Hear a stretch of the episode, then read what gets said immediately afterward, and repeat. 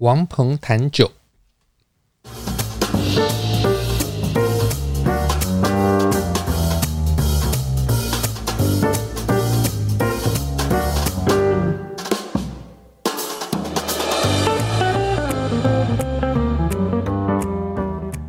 这个节目要带你掌握生活中关于酒的大小事。你会在这里听到实用的酒类常识，包括怎么选、怎么买、怎么品、怎么做餐酒搭配。我会跟你分享业界观察、有趣经历、餐厅体验，还有我身为酒类文化教育工作者的所见所闻、所思所感。节目也会安排高知识含量的内容，像是酒类图书导览、各式酒类专题。我会带你踏上品味养成之路，跟着我们脚步，你也可以过有酒相伴的惬意生活。如果你是厂商，欢迎赞助我们或者与我们合作。欢迎收听王鹏谈酒。这期节目主题是怕酸不怕酸，最爱 sour beer 酸啤酒。我是王鹏，我是咪咪。老师刚破音，怕酸不怕酸？用力讲话太用力。好，在听节目的你，你是啤酒爱好者吗？或者是你根本不喝啤酒？你是葡萄酒咖？今天呢，我觉得要探讨一个很兴奋的类型，就是酸啤酒。呃，我个人非常喜欢。如果你是喜欢葡萄酒的，我觉得它可能可以成为你进入啤酒世界的一把钥匙。如果对啊，如果你是葡萄酒爱好者的话，因为它的酸就是跟葡萄酒中的酸某些觉得好像相似又不相似，多了一些东西。然后今天要来谈谈酸啤酒。首先呢，这个我是一个英文小老师，对，所以我要先回过头来把你的开场白先讲一讲。哦，你刚刚说今天我们要聊一个什么的啤酒类型？你刚刚说酸啤酒。你说是一个什么呃兴奋的，对不对？哦哦。你刚刚说，当你说我们今天要来聊一个兴奋的啤酒类型的时候，这个兴奋它怎么翻译呢？就是 excited，就是感到很兴奋的，而不是令人兴奋的。OK。所以这样说，我们今天要来聊的是一个令人兴奋的啤酒类型——三啤酒，不行吗？而不是说我们今天要来聊一个兴奋的啤酒类型。OK OK。那没错。不过你说的也没错啦，这个啤酒类型很令人感到兴奋，而且他自己也很兴奋。为什么呢？因为他 excited，他是被受到刺激，然后变成了酸民。哦，如果你酸民的话，你也可以，对你也很适合。对，他原本不酸，就一被受到刺激，就整个酸了起来。好，所以呢，欸、你知道吗？就受到刺激，这个刺激在法文里面，我们说一个酒啊，这个 piqué 就是被刺了一下，意思就是说啊，它被这个。这个致酸菌就是造成酸的细菌给污染了，所以这个我说啊，这个酒怎么 piqué 了哦，然后或者是说它被刺了一下叫 piqué，然后被污染的意思。嗯，如果说我们把这个词变成了一个分词，现代分词就是 piquant，嗯，piquant 的意思就是哦，怎么这么呛啊，那么的酸呛啊，嗯，所以这个刺就是异曲同工之妙，就是说有点呃，怎么说呃，冥冥之中。东西文化有一个共通之处，就是受到刺激会变酸。OK，戳了一下变酸。所以现在要戳一下我的猫。可以。好，那我这讲完这个英文小老师嘛，那所以咪咪本来想要问我一个问题，就是说酸啤酒的英文是什么？那但就是 sour beer 啊。嗯。那我不知道为什么咪咪会觉得哪里听起来怪怪的。因为因为有时候也会说 sour ale。当然，对，没错。所以是 sour。嗯。类型是 sour ale 还是 sour beer，对不对？是哪一个嘛？对不对？对，那这个正在听这个节目的你，也可以想想看，酸啤酒到底应该说 sour beer 还是 sour ale？那 beer 当然就是统称，beer 它是呃呃艾尔，就是高温发酵的这样子的类型的啤酒 ale。那 lager 就是。经过低温发酵并且低温熟成的啤酒类型。嗯，那如果我们在讲到 sour beer 的时候，绝绝大多数都是 sour ale，因为这个是在冷藏设备发明之前，我们在人类文明当中历史当中就出现的啤酒类型。嗯，ale 艾尔，那所以 sour ale 就作为一个。呃，人人人们早期在酿造的时候就这样子酿造啦。那当然有些酒就酸掉，那自然而然就会变成酸啤酒的前身，或者是流传下来变成当今我们所喝到的酸啤酒。那当然一路演变啦，你不太可能喝到之前什么十二世纪的 酸啤酒，因为因为也不敢喝。就是说你坐时光机回去会发现奇怪，这个名字一样，可能喝起来不一样。那所以讲回来，sour beer 还是 sour ale 呢？Sour ale 是专专门指特定高温发酵的酸啤酒类型。嗯啊，然后也像比利时啊，有一些像这样东西啊，德国也有啊。那如果说我们把这些酸啤酒把它概念放大，像现在我们技术进步了，然后有一些比较晚进的这个精酿啤酒酿造师或者是他们的创意配方，呃，把拉格也变成酸的，那我们就没有办法叫它 sour ale，那我们就只好把它统称为 sour beer。嗯，对那这个酸的来源有很多种嘛，这样子，所以我们先想这个问题，就是酸啤酒的英文是什么？Sour beer，对，就是比较统称一点。嗯、那当然，我们一般都讲 sour ale，是因为我们专门去讲那些传传统的类型。OK，就是很经典的酸啤酒。OK，所以如果今天去那种就是英语系，美国或者是就是那种新加坡，我要点一杯酸的啤酒，我就直接其实说，我就会说，哎、欸，What kind of sour beer you have？我这边又要纠正你，身为一个语言小老师，是新加坡不是英语系国家，是新语系国家，Singlish。嗯，对，这样有错综吗？What kind of sour beer you have 啊？呃，you have 啊？对，多来一点喽。所以是这样吗？就是是就是我直接问 sour beer 就可以了，其实他们就会懂。对啊，没错啊，因为 sour beer 听起来就是酸啤酒，那 sour ale、嗯、那当然就是特特定的。呃，sour ale 其实占了 sour beer 里面很大的一部分。OK，所以你讲 sour ale，人家会觉得嗯，好像有点卖弄，就是说啊，也还知道说酸啤酒里面绝大多数都是 ale 啊。哦，嗯、好好好。那如果说 sour lager，那就很怪了。哎、欸，那我问一下，就是老师，你有喝过 sour lager 吗？有啊，但 sour lager 通常不会叫 sour lager。OK，因为听起来就是怪，就是一个怪字。因为 sour 既然会 sour，就一定要有制酸菌进来，嗯，也或者是你去调配出来的。但是如果说当你是一个拉格啤酒，但喝起来会酸，有时候我们会说，哦，你这个是 fruit beer 或 fruit lager，但是听喝起来是酸的，所以我们在认定上面要把它视为是水果的酸啤酒、酸拉格，还是说是呃酸拉格？这个、这个、这个很有讨论的空间。但是就我这样子看，我觉得。要避免疑义的话，通常如果一个呃拉格它有酸味，然后是跟水果很有关，就直接把它视为水果啤酒。OK，那那我问一下 老师，你喝过什么 sour lager？我有喝过吗？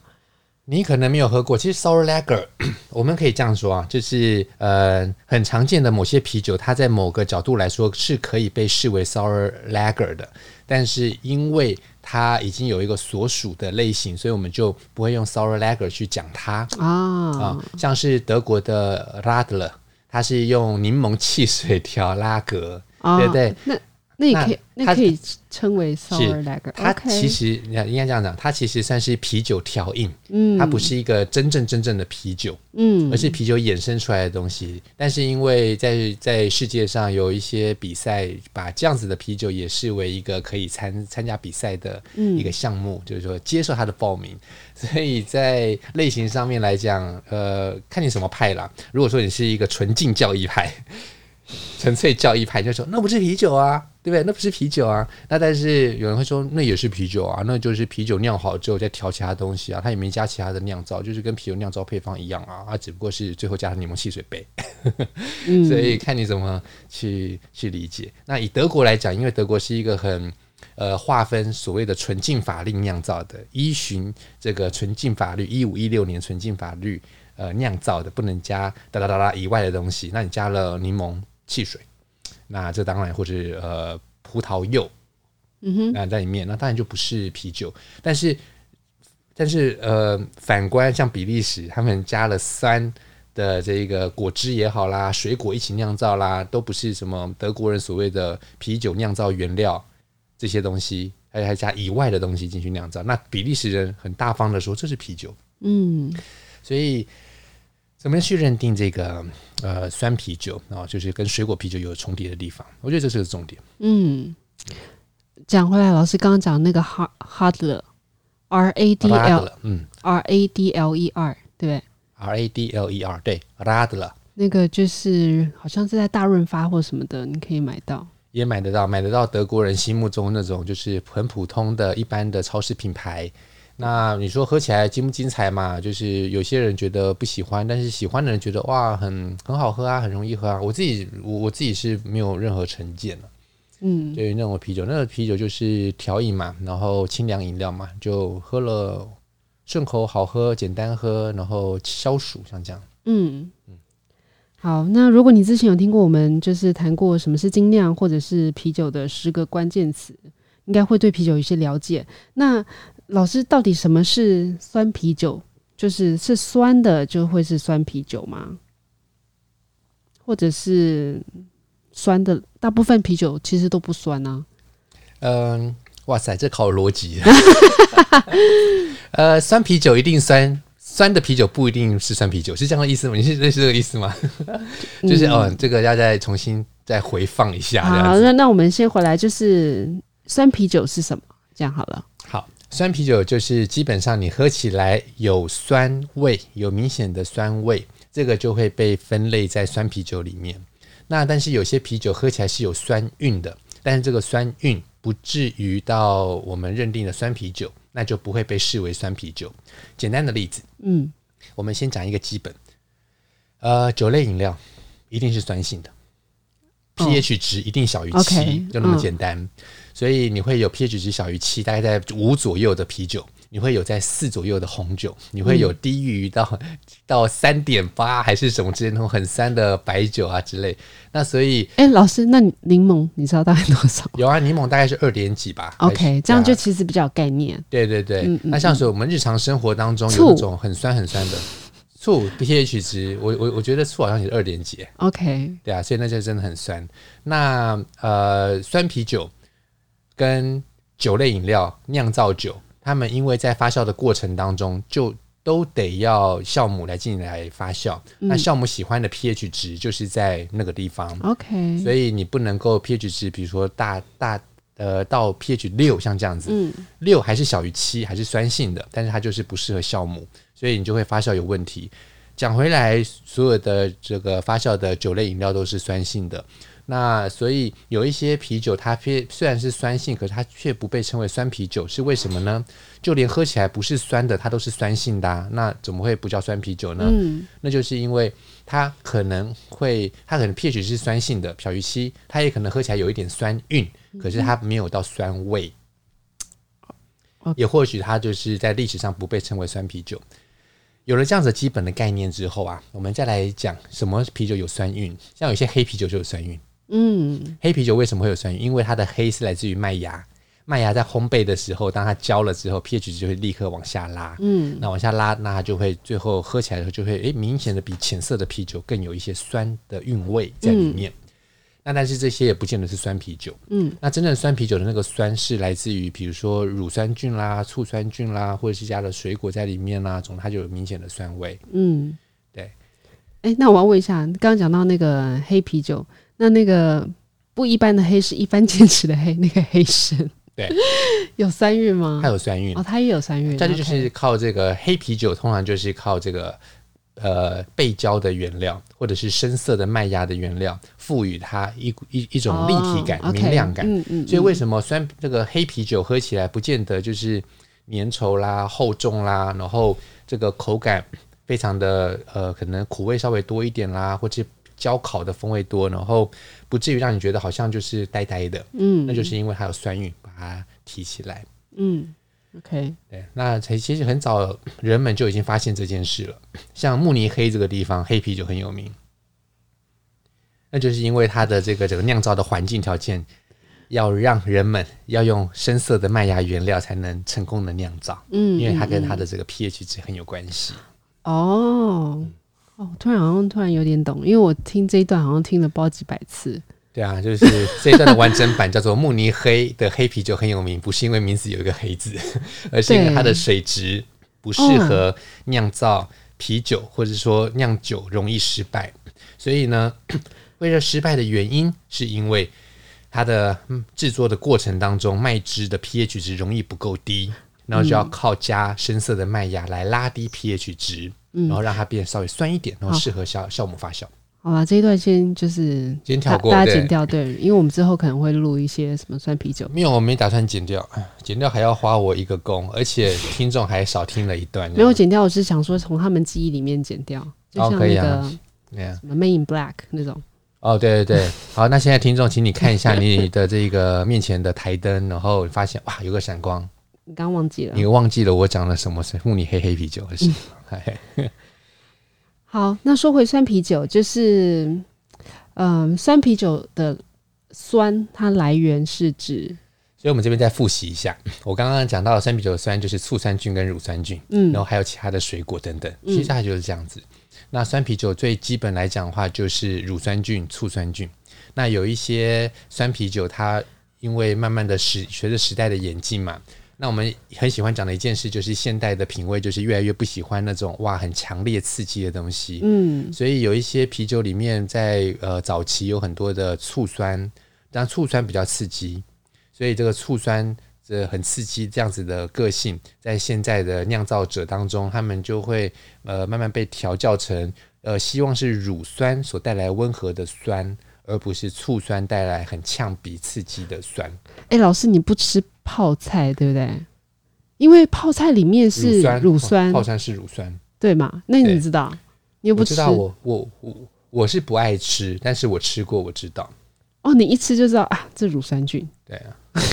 嗯，OK，我们我我我们以前我我以前在那个波尔多上那个国立葡萄种植暨酿造科学研究院的品饮课程，嗯、我们呃花了一年的时间去上课嘛，然后上午上的全部都是理论，下午上的全部都是实实物操作。那有一次老师就拿很多酸来给我们，有些酸是有气味的，有些酸是没有气味的，然后有些酸在藏在嘴巴里面，它的酸的持久性，然后触感。然后味道都是不一样，嗯，像柠檬酸就有柠檬的味道，苹果酸有苹果的味道，这个没话讲。那琥珀酸会有苦味，然后有些酸是酸到发涩，可是那个不是涩，所以那个色就是跟单宁的色分类的色是不一样的，嗯，所以这种干爽的口感可以来自于酸，也可以来自于色单宁分类物质，但是我们都会去分辨这些东西。所以乳酸来讲，或是苹果酸、柠檬酸、醋酸这些口感。的表现，香气味的表现，这是可以被分辨出来的，而且它的强度是有差别的。像它的制酸能力，就是说我拿我放了一样单位做成一样浓度的溶液当中，如果说是柠檬酸，如果是醋酸，如果是苹果酸，如果是乳酸，那我告诉你说这个浓度一样哦，在科学上数字是一样，那你一喝就觉得呃。给笑哎，这个很明明就很酸啊！哦，那是因为它的制酸能力是其他人的四倍，像这样子。嗯，好，这一段我觉得我自己有点跟不上，但是总之就是说，酸有很多种，嗯，然后香气、风味各有差别，而且它以酸的强度来讲，有些酸就是只要一点点让你酸到哇哭天喊地，然后这个。这个这个教这个教父教母像这样子，有爸爸妈妈这样子，妈好酸像这样子，是吧？那有些就不是，所以我的意思是这样子，也、嗯、很简单吧？嗯，对，因为你刚刚讲这段话，让我脑海中浮现了那个台湾爱尔的林泰光博士，就你马上可以就是有个对谈酸的对谈，对，那我没办法。好，那如果你听得懂的话，就太好了。嗯，好好。那说到酸啤酒，一定要聊聊比利时。比利时有很多精彩的酸啤酒，这是因为他们的 terroir 吗？嗯，terroir 就是嗯、呃，老师老师可以解释。好，terroir 这个是 T E R R O I R，这个是葡萄酒界的一个概念。就是不同的地方会有不同的风土人文条件，嗯，不管是环境条件也好，或者是这个地方的可以取得的制酒原料也好，或者是人们在历史当中，然后在文化环境当中演变出来的品味也好，最后都会造成一个地方的产品，农产食品有它的独一无二、不可复制的特性啊。这个是我们讲到 terroir 的这个呃天地人跟农产品。的这样子的互动关系，嗯，那很多人都会去相信说啊，这个东西在很多葡萄酒以外的农产食品也会找到，但是很不幸的是，不见得每一个地方都可以成立，或者是被阐述成一个东西。那讲回来，就是比利时的布鲁塞尔这个地方很很特别的是，它确实有这样子的风土人文条件，造就了比利时布鲁塞尔。有它的自然酸酿啤酒，嗯，因为这个地方有一条呃看不见的河谷啊，在这个比利时在布鲁塞尔的这个地底下的流经，那其实它形同是一个河谷地带。那这个这个河谷里的附近有一些，哎，这河谷像是地下水的概念吗？呃，对，你可以这样说，有点像是一条河哦，它在流经一个地方的时候，忽然变成了浅流。就是说平平常河不都在地表上面吗？你就看到河面，但是这条河就是经过了布鲁塞尔的时候，它潜入地下变成了浅流。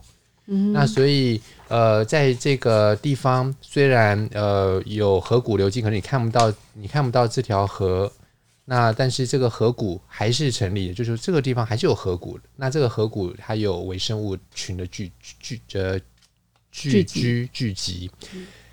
那这些微生物啊，在呃制酒的过程当中，它会有这个呃不同的呃对于麦汁有不同的作用，不同阶段的介入。那根据鲁文大学的研究，大概有二十种上下不同的微生物，嗯、那造成了如果你想要在美国，譬如说酿造布鲁塞尔特定特特特有的这个酸啤酒特产，呃，会有一点呃做不出一样的味道，嗯，因为环境条件不一样了，你就算有一样的菌群，而且这这个菌群其实一直在随着研究而被发现，但是这个菌群它是不变的。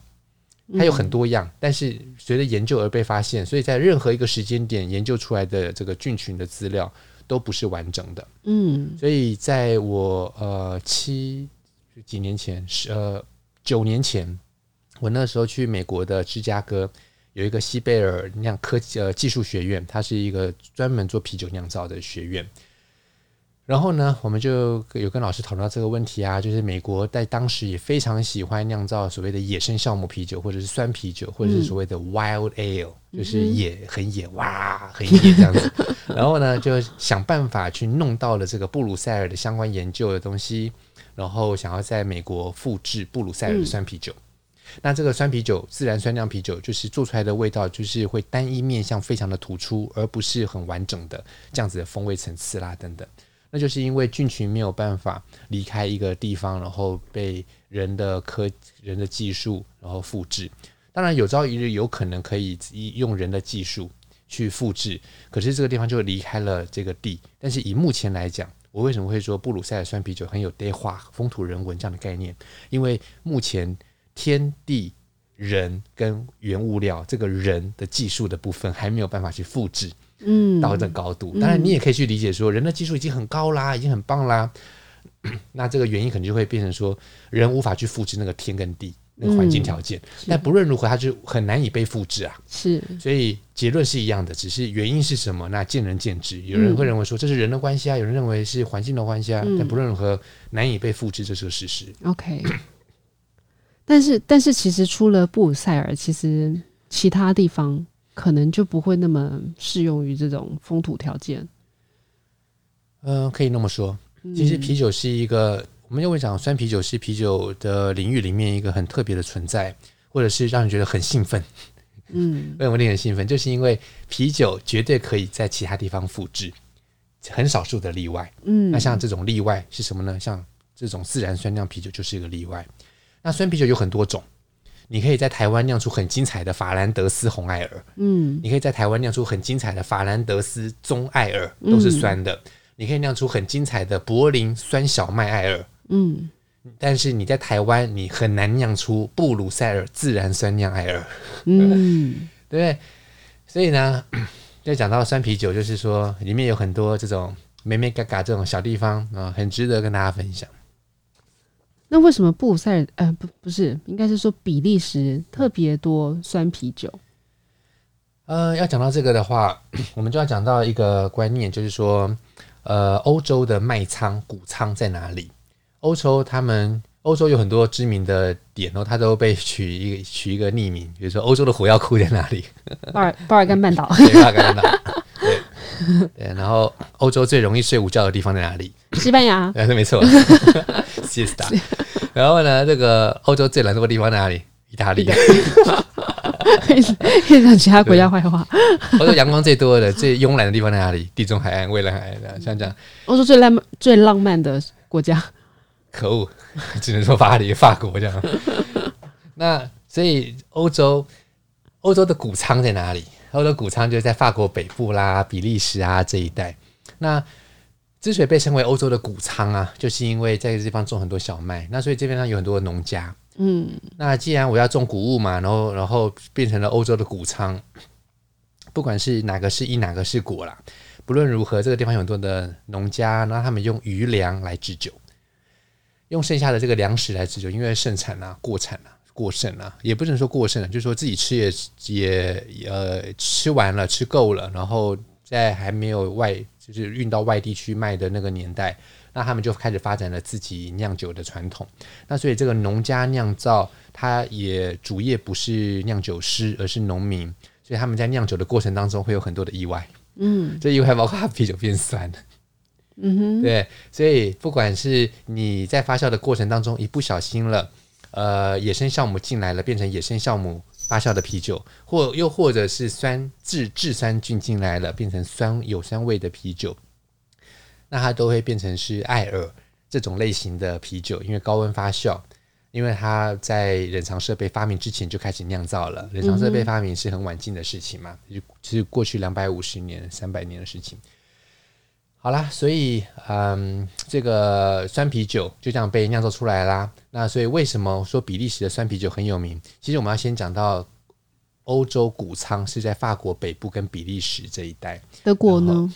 德国有就是这样子，整个这样子，OK，这样这样延伸过去。对，对，那所以最有名的这个这个谷物带啊，那这个谷物带呃的的范围之内，这些农家他们发展出了自己酿造啤酒的传统，并且被保留了下来。那为什么有一些东西没有被保留下来在德国？那是因为德国那时候还蛮混乱的。虽然我我们说比利时在历史上面也是蛮辛苦的，但是在德国，他后来走出了一一条自己的路。然后他甚至在后来还有这个呃存量法令啦等等的，那所以我们讲回来，就是在比利时为什么会有那么多样化的酸啤酒？嗯，那就是因为它有一个背景，就是我有很多谷物，然后农家自己酿造，然后有一些变成了酸啤酒。那在历史发展上，比利时也有很多其他的酿造的方式是跟他们的税制走的，为了要节税，所以往里面加糖，因为糖。要进到的是辅料锅，而不是麦芽锅。麦芽税很重的时候，那我怎么办？为了避税，那我就想办法加这个辅料进去，像糖。嗯、那那个时候，这个以麦芽税来讲，最严重的还是英国。比利时来讲，比较不像是麦芽税这件事情，而是麦芽锅的税比较重，而不是麦芽本身的问题。欸、麦芽如果多，会造成什么结果？呃，当你的麦芽用的多的话，你的糖度就高。然后你就酒精多，酒精就会比较多。但是如果你的麦芽锅、麦芽的那一锅的税比较重，就是说政府规定，我抽税的标准是看你的锅子的大小，你越大代表你可以产量越大，那你就要缴更多的税。又像是汽车的 CC 数，你的排气，那 那个排气 CC 对，排气量大，那就代表你可以开得快啊，然后什么，然后然后环境污染肯定比较重啊。反正不管怎么样，我就是要抽你更重的税。所以这个麦芽锅是这样的概念，锅越大税越重，那那你也可以做的越多。那所以比利时的这个酿酒师们、那个酒厂们，他们的脑筋就动得快，就说那这样的话，我的麦芽锅就是不要是不要是太大的，我就是有麦芽锅没有很大，所以我的麦芽也用不多，那我的糖就很有限。那怎么办呢？我加蔗糖在里面。嗯哼。那我加了蔗糖在里面的时候，我就可以达到一样的糖度，然后变成酒精，所以酒精浓度是可以一样高的，但是我的麦芽可以用的少，然后它真的会有一个巧妙的平衡，就是在经营上面的一个甜蜜点。OK，那得到的酒精，譬如说，我现在要讲酸啤酒，酸啤酒通常酒精度在不太高，百分之四啦，百分之五啦，以比利时的酸啤酒来说，对，没错。OK，但是。普通的普通的，不是特别高的。嗯，那所以呃，我们讲回来就是酸啤酒的农家传统，它跟谷仓有关，欧洲谷仓这样子的背景有关系。然后它有很多的酿造的自由，嗯然后于是发展出来的酸啤酒也好，加糖酿造的也好，加香料酿造的也好，这些多样化都被比利时被留了下来。嗯，所以要讲的是这个。OK，所以酸啤酒是一个这样的。呃，背景，所以比利时人特别有名。那对于老师来说，因为我觉得酸啤酒其实是一个很有很有意思，然后在风味上，然后跟它就是在在整个口腔的饱满度上会有很多的，不能说它是有风味的变化，但是它的酸其实是有各种不同的组成。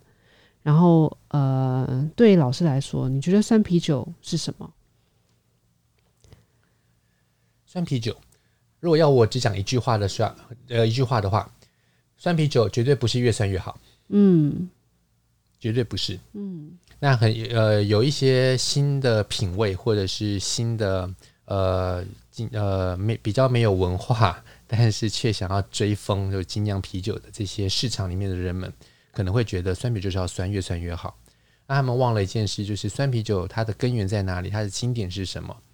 那我曾经在评审桌上有遇过这样子的情况，就是评审在打架，就是有很有经验的呃评审，他一辈子就是喝了三十年的三啤酒，嗯，然后他就告诉大家说，我们面前的哪一杯，这个大家想要给他金牌的，想要给他银牌的、铜牌的这个酒呢，明显的太酸了，它就是单纯就是酸而已，它没有酸啤酒的精神，它就单纯的有酸味。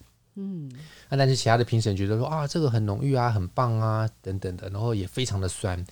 那这个很有经验的这个评审就指出来说，另外一杯才是真正好的。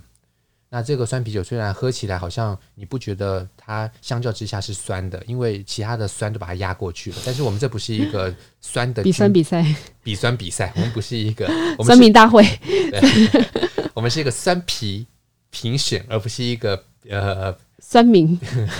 而不是比三的，是三啤。那所以呃，讲回来就是说，这个概念，这个标准就是越不必呃，酸啤酒并不是越酸越好。所以对我来讲，酸啤酒它是一个很有文化，它是一个种文化味蕾的产物。因为全世界来讲，酸啤酒的世界最经典的酸啤酒都是在欧洲大陆的。嗯，所以我们不能够用呃有一些很有创意酿造啦，然后就是越酸越好的像这样的啤酒呃来去理解酸啤酒。哎，讲话，你刚刚说在评审桌上就是发生的那件事，然后老师，你可以描述一下，就是刚刚你讲那两杯，一杯是大家觉得公认就是很酸，然后风风味很多，另外一杯就是可能它被其他的酸比下去，但但另外一个评审他说那杯比较好，是你记得那两杯的风味样貌，可以描述一下？我记得那两杯都是樱桃酸啤酒。那这个樱桃酸啤酒，它的呃品质来讲的话，就是樱桃的风味啦，然后酸啤酒的基底啦，它的平衡的表现啦，呃，这整个喝起来应该要像是呃樱桃的部分不会太人工，然后酸啤酒的基底并不是越酸越好，嗯，那但是我记得呃被被其他一般的评审们普遍认为比较好的那一杯就是。感觉起来就是很酸、很锐利，然后甚至有点醋酸的感觉。然后樱桃的风味算是很呃很明显，可是也不太人工，所以它算是还可以得前三名的东西。嗯哼。但是那个很有经验的评审，他认为另外一杯是比较好的，因为它的酸度表现是比较温和的，比较起来好像就是它好像比较没那么没有那么没有没有那么庞大，没有那么庞大，没有那么庞大，没有那么抢眼。你也可以这样讲了。Okay. 那所以就被评评评为比另外一杯我刚刚讲到那个很巨大的，然后很深很很深的，但是以层次来说，其实比较简单，只是它比较酸，然后比较突出，比比较比较外放。嗯、那最后我们把它的名次给颠倒过来了。嗯，所以呃，以酸啤酒来讲，对我来讲，酸啤酒是什么？酸啤酒其实它是一个很文化的东西，它真的不是平常没在喝酸啤酒的人有办法去评去评断的。我们可以说，酸啤酒有点像是啤酒界里，呃，有点像是。像葡萄酒吧，平常不喝葡萄酒的人真的很难去分辨说啊，这个很贵的葡萄酒跟普通葡萄酒有什么差别。当你没有喝到很普通的葡萄酒，然后一路喝一路喝累积经验的时候，你真的没有办法，人生的第一杯葡萄酒就喝几千块的或几万块的葡萄酒。那你可能会觉得，那我不如喝另外一杯几百块，你会觉得那杯还比较好喝，原因就是它比较简单，然后可能比较直接。嗯，那可能比较没那么直接，比较有层层层次的。比较在美感上、美学上面、品质上面比较好的，却没有办法欣赏，因为没有一个你有一个参照的标准或者品酒的经验。嗯，酸啤酒是一个像这样子的东西。真的耶，就是我突然想到，就是因为我们有办过一些课程，可能那个品酒会是都喝真的很好，几万块的酒。然后如果有学员说，那他他没有喝过，他想要来参加看看，我都会挡掉。我就说，如果你没有。一些前面的经验，然后就来喝这种很贵的，你可能分辨不出来它的好在哪儿。是啊，而且我可以讲回来，就是比利时布鲁塞塞尔的自然酸酿啤酒，呃，很有名的一个酒厂叫康迪龙。嗯，那个康迪龙啊，我从很早很早就认识他了。那时候在台湾有一个进口商叫做保利德，那个保利德这个现在还有了，现在还有对对对，对对对，那个进口商，因为他很久前就在了。嗯，那老板是一个比利时人，叫安特尼，他也是一个比利时酿造者协会的一个荣誉骑士。那么他呀。他那时候很有意思，就是 他还讲说，台湾人啊，刚开始的时候，因为他在一九九零年代就进酒到台湾了。他就说那个时候啊，这个布鲁塞尔的这个康迪龙酸酿啤酒，那在表酒标上面有尿尿小童，然后是一个很很有个性的标签，因为一看就知道啊，布鲁塞尔尿尿小童。然后他也算是一个就是布鲁塞尔的骄傲，因为市政府每年都拨款给这个康迪龙这个酒厂。嗯，原因是什么呢？因为他提供一个服务。就是一个活的博物馆，嗯，就是有在运作中的博物馆，嗯哼，那你可以用很便宜的价格，然后付门票进来参观他们酒厂，在酒厂里面真有在有在营运的空间，走来走去去看他们的卖仓啦，看他们的糖化锅啦、煮沸槽啦，然后。呃，喝他们啤酒啊，试喝啦，免费的，然后就是包含在门票里面。我记得门票就是几欧而已，就是三欧五欧，像这样子。但老师，你知道数字很不在行，所以你这个就是听听。啊，反正会不会涨价或降价，我也不知道。然后总之，呃，这是一个很传奇的酒厂。那这个酒，这个酒厂，嗯、呃、的这个啤酒也就是很有名嘛。那早期也被也也被引进台湾。那这个安特尼啊，就是这个进口商。呃，保利德这个进口商，他就告诉我，他中文讲得很好，很很溜，还会讲台语。他说：“哦，这个一般其他人都觉得这是尿，喝到就觉得哦，这怎么那么难喝？怎么是酸的？就是坏掉的啤酒。”然后还拿了这个酒标指成粒粒，说：“你看这个尿尿小童手上拿的一杯啤酒，这个酒里面是镀金的，然后尿尿也是镀镀金的，是不是把尿放在啤酒？” 然后，然后就是说。以前的人，以前人比较不懂得欣赏，但是现在越来越懂得欣赏。有两个原因。嗯，我知道。那你说，喝葡萄酒的人变多了啊？对啊，就算算是这个原因啦，明智已开啊。好，好，第二个我知道，第二个，第二个就酸民变多了，越来越可以接受酸了，这样 其实是酸度下降哦，就是这个康迪龙酒厂下酸度下降。呃，在他爸爸还在酿酒的那个年代。哦，现在已经不是另外一个，现在现在是 Jean 在酿酒，就是呃上或者是约翰啊，这个儿子在酿酒。可是他们这个酒厂是家族酒庄，是几百年吗？几百年？呃，我不知道耶，我不知道。我可以，你可以查。嗯，对，你可以查。对啊，那这个现在是儿子在酿酒，那这个儿子啊，他。他跟他爸爸有一个理念上的差异，就在爸爸认为酸啤酒就是要酸嘛，越酸越好，因为他在那个年代就是喝这样子的啤酒，而也不奇怪，因为在一九四零五零年代那个时候，就连葡萄酒界也都盛传了一个这样子的风风潮，就是说有些酒就是得酸，你不酸就是没有那样子的感觉，嗯，那所以就是要酸，那但是殊不知啊，在现代的酿酒学。出来了之后，开始去思考这件事：为什么有些酒喝到让你觉得哇，怎么一喝好呛到眼泪都跑，就都飙泪啊？那有人就是说，在文学作品里面指陈丽丽说，文学作品就提到这个地方酒就是喝到要飙泪啊。那你喝到不飙泪，你就是你就是不对啊，就是要喝到像醋的感觉啊。那但是在才呃，现在酿酒学出来之后，才回去指正这件事情说，说啊，no no no no no，你这个都是酿坏的酒。呃，真正要酿的好的酒，你可以呃喝了不会很呛，不会飙泪，然后不影响它的明亮感，不影响它的适应性，然后不影响它的好喝个性等等的，所以人们才开始慢慢的走向现代的品味，当代的品味是什么？当代的品味当然就是你可以很轻盈的，可以很明亮的，可以很干净的，可以没有酿造缺失的，然后新的品味呃是可以被。呃，现在的科学证明的，就是说以前的这些呃很厚重的口感啦，然后过度酸呛刺激啦，其实不是对的。如果你把这些调整完了之后，它其实你可以做出一款酒不那么的酸呛，可是依然伟大，或是依然有个性，而不是说我得要那么酸那么呛才会伟大，才会有个性。嗯，因为就连呃以前这些所谓的伟大的酒，或者是很很有地位的这些这些酒款，他们在一百五十年前也不是像今天这个样子。所以酒一直在进步，人的品味也要进步，也要改变，变成现当代。所以这个康迪龙是一个很有名的酒厂，然后。我在参观他们的酒窖的时候，看到一块匾额，嗯，那匾额很有意思，它是木桶的侧板拆下来的，然后用手去写写法文，因为布鲁塞尔是讲法文的，嗯，然后他就写上了 “Le temps ne respecte pas ce qui se fait sans lui”，意思就是时间不尊重没有他参与的事物，嗯，这句话很有内涵诶，嗯，这句话的内涵。一方面很直接的理解就是，我酿酸啤酒，我就是得用三年老的酒跟一年半老的酒，你或年轻的酒或半年的酒去勾兑，然后出来的这个酸啤酒，它一定是勾兑的产物。那有些不勾兑，那就是不经勾兑的酸啤酒，那是另外一个东西，但都是酸啤酒。那不论如何，不管你勾兑与否，你都要用时间去换来你得到的酸啤酒的味道。所以，如果你不用时间去等待，你只能得到什么？就是很很粗犷的酸，不是温和的酸，没有层次的味道，没有层次的酸。那所以酸啤酒就不会好喝。所以这句话，时间不尊重没有他参与的事物。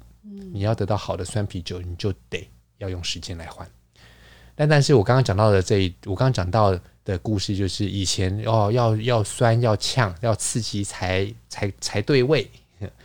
那但是今天不是这样子啊，嗯，那所以我们就可以把时间不尊重没有他参与的事物来理解这件事情，就是时间尊重的是什么？时间在呃整个历史的发展里面，真正会呃不退流行的，真正的会。跟着时间与时俱进的是什么？那以现在来讲，酸啤酒就是当代品味。嗯，如果你要当代的品味是对的，你要跟上这个潮流，跟对这个品味的话，那你就要去尊重时间，它参与的过程当中，它改变了什么？如果你的味蕾不跟时间一起与时俱进来欣赏当代没那么酸的酸啤酒，而一味着说酸啤酒就是要酸到底。要有醋酸，越酸越好，那你就没有与时俱进。所以我们也可以这样去理解。嗯，但是我相信啊，他在酒酒窖里面有这块匾额讲到的，他他的意思很单纯。嗯，他其实讲的并不是说哦，我们不是越酸越好啊。他讲的不是这个，他讲的是酸啤酒是所有的啤酒当中很少数很少数这种需要时间来培养熟成，就像葡萄酒那样子的感觉。嗯，你。得要要花个一年半、两年、三年时间，才能培养出对的味道的普的的这个成品的这个酒。老师刚刚讲了一堆很有哲理的东西，我现在要回到一个比较世俗的，就是所有酸啤酒都要放吗？并不是。OK，只有布鲁塞尔自然酸酿啤酒，它有自己的独特的一套制成。像我们讲到法兰德斯的红艾尔的时候，它其实。可以有微微的醋酸在里面，嗯，然后它讲求的是年轻就好喝，然后它的它的熟成培养是需要时间的，它也的确有那种好几年的培养的基酒，但是它一旦装瓶了之后，它就是要你喝调配出来之后很新鲜的样子，所以大概两三年内会是它最理想的样貌。但是法兰德斯有另外一种叫棕色艾尔，它比较强调的是麦芽的这种饱满感。然后，因为它是棕色的嘛，嗯、所以麦芽所带来的烤面包啦，这样子的风味的生成啦，坚果啦，烧烤的味道，它是可以经过稍微的陈年，然后在酒厂里面，它也的确就是把整个风味都准备给你了。那为了想要让这个麦芽的风味可以保鲜，酿好了之后，勾兑完了之后，在瓶子里面可以放十年的时间，甚至十几年的时间。它保鲜，然后呢，它在酸味的表现上面，它是以乳酸为主，而不是醋酸为主。嗯，所以不同的地方，它会有不同的理想中的酸啤酒，或是传统的酸啤酒该有的样子。所以讲回来，就是布鲁塞尔，它是用木桶来培养，然后培养完了之后，然后勾兑，然后有些不勾兑，直接装瓶，然后他要给你呈现的是有野生酵母菌在里面，然后发酵到很完整，因为野生的酵母菌它的发酵能力很强，但是你要给它时间，它才能够慢慢发展出皮革的香气、胡椒的香气，然后会有一些些苹果的香气是随着氧化而来的。然后它的酸不是醋酸主导，而是乳酸。嗯，然后这个是布鲁塞尔。那法兰德斯的红艾尔就是有点醋酸啊、果香啦、啊，要年轻就喝。然后它也可以放在牧草里面去，牧牧就是很大的这种牧草去培养。嗯、那法兰德斯的棕色艾尔在今天我们比较是用不锈钢草去培养，为了要让它保鲜，然后前段的保鲜。换取的是后段在瓶中里面可以长期的守成十年的时间，嗯、所以它的这整个逻辑是很不一样的，然后审美的标准也是不一样的，很有意思。嗯，对，所以酸啤酒很多样。哎、欸，我记得我们在那个就是有一年，好像二零一六吧，在费城。然后那那那一年是呃世界啤酒杯，老师是评审，所以我们就跟着主办方就是安排了一些 tour，一天大概去一个三四个啤酒厂，然后中午的时候就在一个啤酒餐厅用餐。我记得就是那时候我点了一个也是就是 sour beer，然后送来的呢是一杯红红的，有点像是就是如果你把火龙果火龙果打成。打成那个果汁，大概就是那种颜色，但是没有里面的籽啦。然后微微的气，可能比那个颜色再淡一点，有点偏粉红一些。但呃，那一杯呢是用那个 beetroot 叫做呃甜菜根，对，甜菜根做的。所以我那那时候非常的好奇，想想知道那个风味会是什么。但是我记得我喝起来是很很水，然后酸好像点到就没就不见了。嗯对，老师，你记得吗？我记得啊，所以你想问的问题是？我想问的问题是，我看一下，我怎么有点忘记啊？那杯酒能不能来喝？那么无聊，搞什么鬼？好，我要讲的是，市面上其实真的有很多就是各式各样的酸啤酒。嗯，那我们其实老师刚刚可能也有一些讲到，就是它有很多底蕴啊、内涵或什么的。那我们要怎么样欣赏？就是如果以一个一般消费者。好，我们现在讲那杯啤酒的坏话哈，就是用甜菜根来做成那样的啤酒，真的是失策。因为甜菜根它所出来的糖是很可以发酵，但是它偏偏没有什么特别的味道，所以做出来呢就会变成少了风味的底蕴去支撑。那它的颜色是漂亮的，OK，看起来就像火龙果的颜色，OK，这个没问题。你爱什么颜色见仁见智，也没有所谓的，真的是。因为颜色跟品味就是见仁见智，真的没有谁对谁错的问题。会不会真有人拿火龙果之后来酿酒？火龙果也甜度蛮高的。火龙果有没那么甜啊？甜菜根才够甜啊！你知道每一公升里面十七克的糖才能变成一一一度的酒精诶、欸。可是我觉得现在火龙果越来越甜了。火龙果很贵啊，所以我不知道为什么用红色火龙果来做酒。哦、对，对对，红红就好，单纯卖你贵，然后。只是得到更多的这个克数而已，又贵又难喝。好，对不起，我打断你了。好，所以甜菜根这件事，甜甜菜根来做酒，你可以做出没有味道、水水的酒，然后酒精浓度在那边。你要酸，这也不是太大的问题。那杯酒就是有点失败的原因，就是单纯就是想要秀出哦，因为我可以军备竞赛的概的概念，就是、嗯、哦，我可以，我可以，因为我可以。那有什么好的、嗯、？Nothing good，、嗯、就是没什么好玩的东西啊，没什么有趣，没什么呃。呃，没什么精彩的地方啊。那要怎么样欣赏它？如果它要怎么样才可以变更好？不要用甜菜根嘛。那如果我硬要呢？就是甜菜根。可以啊，你就用甜菜，那你它可能是要加一些别的东西，让它就是风味更多层次。对啊，没有错啊，没有错啊。你用甜菜根来做酒，那你也要用适度的麦芽，然后甚至你可以把它做成水果调味的啤酒，就是如何让它变成是一个以饮料来说它是好喝的东西。但是讲回来啊。或许那一杯啤酒，它的诉求就是那样子，也不一定。它诉求就是我喝起来非常的 light，对不对？嗯，极致清爽，一喝就爱。有什么好笑？我咖啡谁了吗？啊、哦，咖啡到了海尼根最新推出的新颖啤酒。对，新颖啤酒是真的很清爽。这个新颖啤酒啊，哎、欸，我不想让你讲新颖，对不起，哦、可以继续。那总总之，这个甜菜根做出来就是很清、很很清爽啊，所以很水感。那。喜不喜欢真的是见仁见智啊。那我是觉得它没什么精彩的地方，但是如果你要我冰冰凉凉的喝一杯那个东西，我是觉得可以的。因为它的酸是没没什么好批评的，没没什么问题。我还记得那时候我们是在一个露台上面去喝，然后我们在费城，费城的某一个就是走路去的地方，然后旁边还有一些涵洞啊，还是什么公路上面，然后就是那个视野还算不错，然后也是一个有阳光的下午。就是那个以那个氛围来说，如果没有像你这样子，就是忽然这个这个横空抛出一句说这种那么难喝，我们都不觉得难喝。其实，嗯，因为老师是真正啤酒咖，就是说你不觉得它难喝啦，但是如果你真的要去批评它，你会觉得对啦，还是有点无聊啦。如果在评审桌上出现，我不相信他会得牌，因为就根据对评审就是会问一些评审的话，殊不知评审在餐桌上都不聊。啤酒，我们评审在桌上不聊啤酒，真正专业的人在桌上都不太会聊酒，因为我们下班了，嗯，下班就是聊一些其他的阿里不达的，然后面前什么啤酒就是喝了，就是哦，这什么时候喝一下，哦，有个概念。对，说到那个就是费城的时候，我还问，后来我还问老师说，哎，那跟我们一起坐在那个在露台上面那个人是谁？然后老师最后还跟我说，那个人是 Stephen 吗？对，你跟我说的，对，Stephen Bowman，对。然后说哇，那么大咖，我现在才知道。而且那还是几年？二零一六年。对，因为那时候你才认识我。我跟他第一次见面是二零一三，我们在中国大陆的时候见面。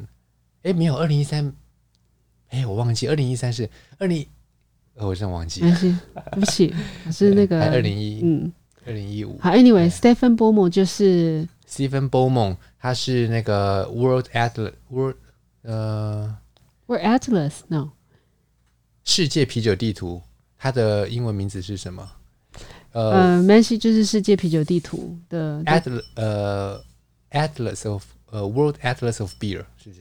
可能是这样子啊，世界啤酒地图。嗯、然后他有很多著作啊，他著作非常多。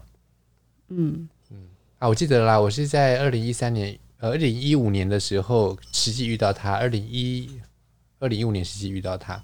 那时候我还记得有一天我去评审会场的时候，我们坐游览车还坐在隔壁，然后我就问了他一个问题，我就问他说：“哎，Steven 啊，你也你像你这样，呃，我们这样，呃，你出的这些书，然后你得到的这些版税，有办法支付你这个机票啊？因为每年都要跑世界各地。”他说：“哦，目前勉强可以，我出了将近二十本，就是勉强可以。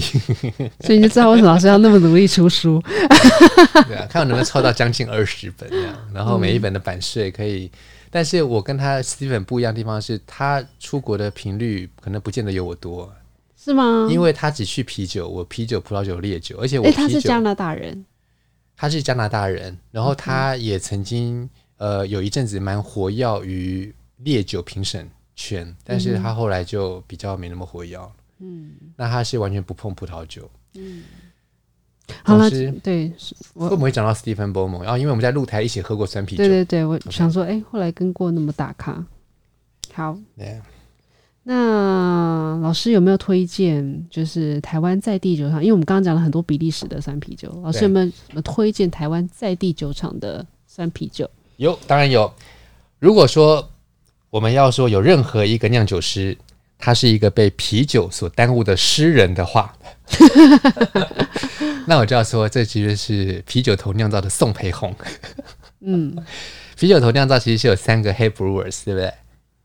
对，段渊杰，然后宋培红，然后跟另外一个奕晨，奕晨赖奕，呃呃，那个叶奕晨。叶一成他们家是做酵母的，然后皮，然后那个呃阿杰段渊杰他自己是北台湾酿造出身的，然后再就是宋培红，他是精酿大赛里面的。那为什么讲到这个酸啤酒呢？因为酸啤酒其实有很多嘛，就是很多人都有在酿，然后有很多不同的品相。那我最近有喝到的是二零一九年的一个桶陈的系列，这个是啤酒头酿造的木桶熟成计划。春分梅酸啤酒，梅酸不是没有酸，而是梅子酸啤酒。呃，它是 wood aged 的这个 bread sour ale，然后它还有这个梅子。那这个款啤酒酒精浓度百分之十一，然后算蛮烈的。那它的这个桶陈啤酒啊，桶陈啤酒基本上它不一不一定是要高酒精浓度，但它做成高酒精浓度，然后整体的平衡算是非常的漂亮。这款啤酒我非常喜欢。嗯，我第一次喝到的时候是是在就是跟啤酒头他们一起喝，嗯，然后他给我很多葡萄酒的风味的想象，就是很很不根地感，嗯，因为它有很多那种嗯，像那叫什么梅梅子跟木桶，就是平衡下来的那些风味，让我想到布根地，嗯，而且是就是一款一款还蛮有滋味的布根地。那它的酒精也蛮高的，所以整整体的平衡平衡就是很不错。所以如果你也喜，你有你有在喝葡萄酒，没有喝过。啤酒的话，酸啤酒这个是蛮值得推荐，可以试试看的。嗯，然后另外一个我可以提到的是，嗯，蔡氏酿酒，嗯，在南投草屯的菜式酿酒，Actual Brewing，蔡氏蔡氏 Actual Brewing，然后 全写那样，嗯，他们的法兰德斯红艾尔还有得名，然后这个法兰德斯红艾尔，呃，我在喝到的时候觉得，哇，这整个是。整个很棒啊，整个是对的东西啊，嗯、完全没有问题啊。还在桶桶子里取出来的，然后还有已经装出来的哦，对，都都有都有。然后，所以这是另外一个很好的选项。那它的、嗯、它的 logo 还是名称是什么？我有我我有点忘记耶。嗯、它就是一个狮子的造型的酒标，就狮子狮子的 OK 酒标。嗯嗯，那这是蔡司酿酒的法兰德斯红艾尔。那也算啤酒来讲的话，还有谁的？还有那个三麦的哦，对，金色三麦，我不知道它有没有上市哎。嗯、呃，我也不确定它啊，但是我知道他好像有用海盐，就是，对，他做的一款是那叫什么？呃，半豆的吗？不是不是，他做的那款原型是，呃呃，柏林小麦，对，柏柏林小麦酸酸酸艾尔，酸艾尔，对。然后他，我我们不确定他这款有没有上市，但是他有后来有做了一款什么海盐，海盐，然后以柏林小麦为基底，如果没记错的话，他的这个呃基底的话应该是 Gose 吧？对啊，应该 Gose 不是柏林小麦，哦、柏林小麦是 Berliner Weisse，OK OK，是柏林小麦白啤酒。那如果用海盐的那个话，我印象中它应该是用那个嗯 Gose。好，它那个是莱比锡的一个特产，Leipzig Gose。那莱比锡跟柏林那就是北德的东西。OK，好，那刚好这两个，对我我我我印象中应该是莱比锡的这个酸啤酒哦。所以呃，我们这边推荐了三个台湾在地酿造的酸啤酒。嗯，那如果有机会的话，也可以去试试看。嗯，都是我们喝过，而且我们觉得品质非常好的。嗯，还有什么是没提到的吗？大概目前，如果没有提到你，你很好的话，就就是我们刚好没喝到。对，那就欢迎送样本给我们喝，请我喝。好，好了，那我们还有什么其他的想要交代一下？嗯，没有了，没有了。好，那我们我们节目就到这边喽，谢谢你，我们下次再见喽，拜拜拜。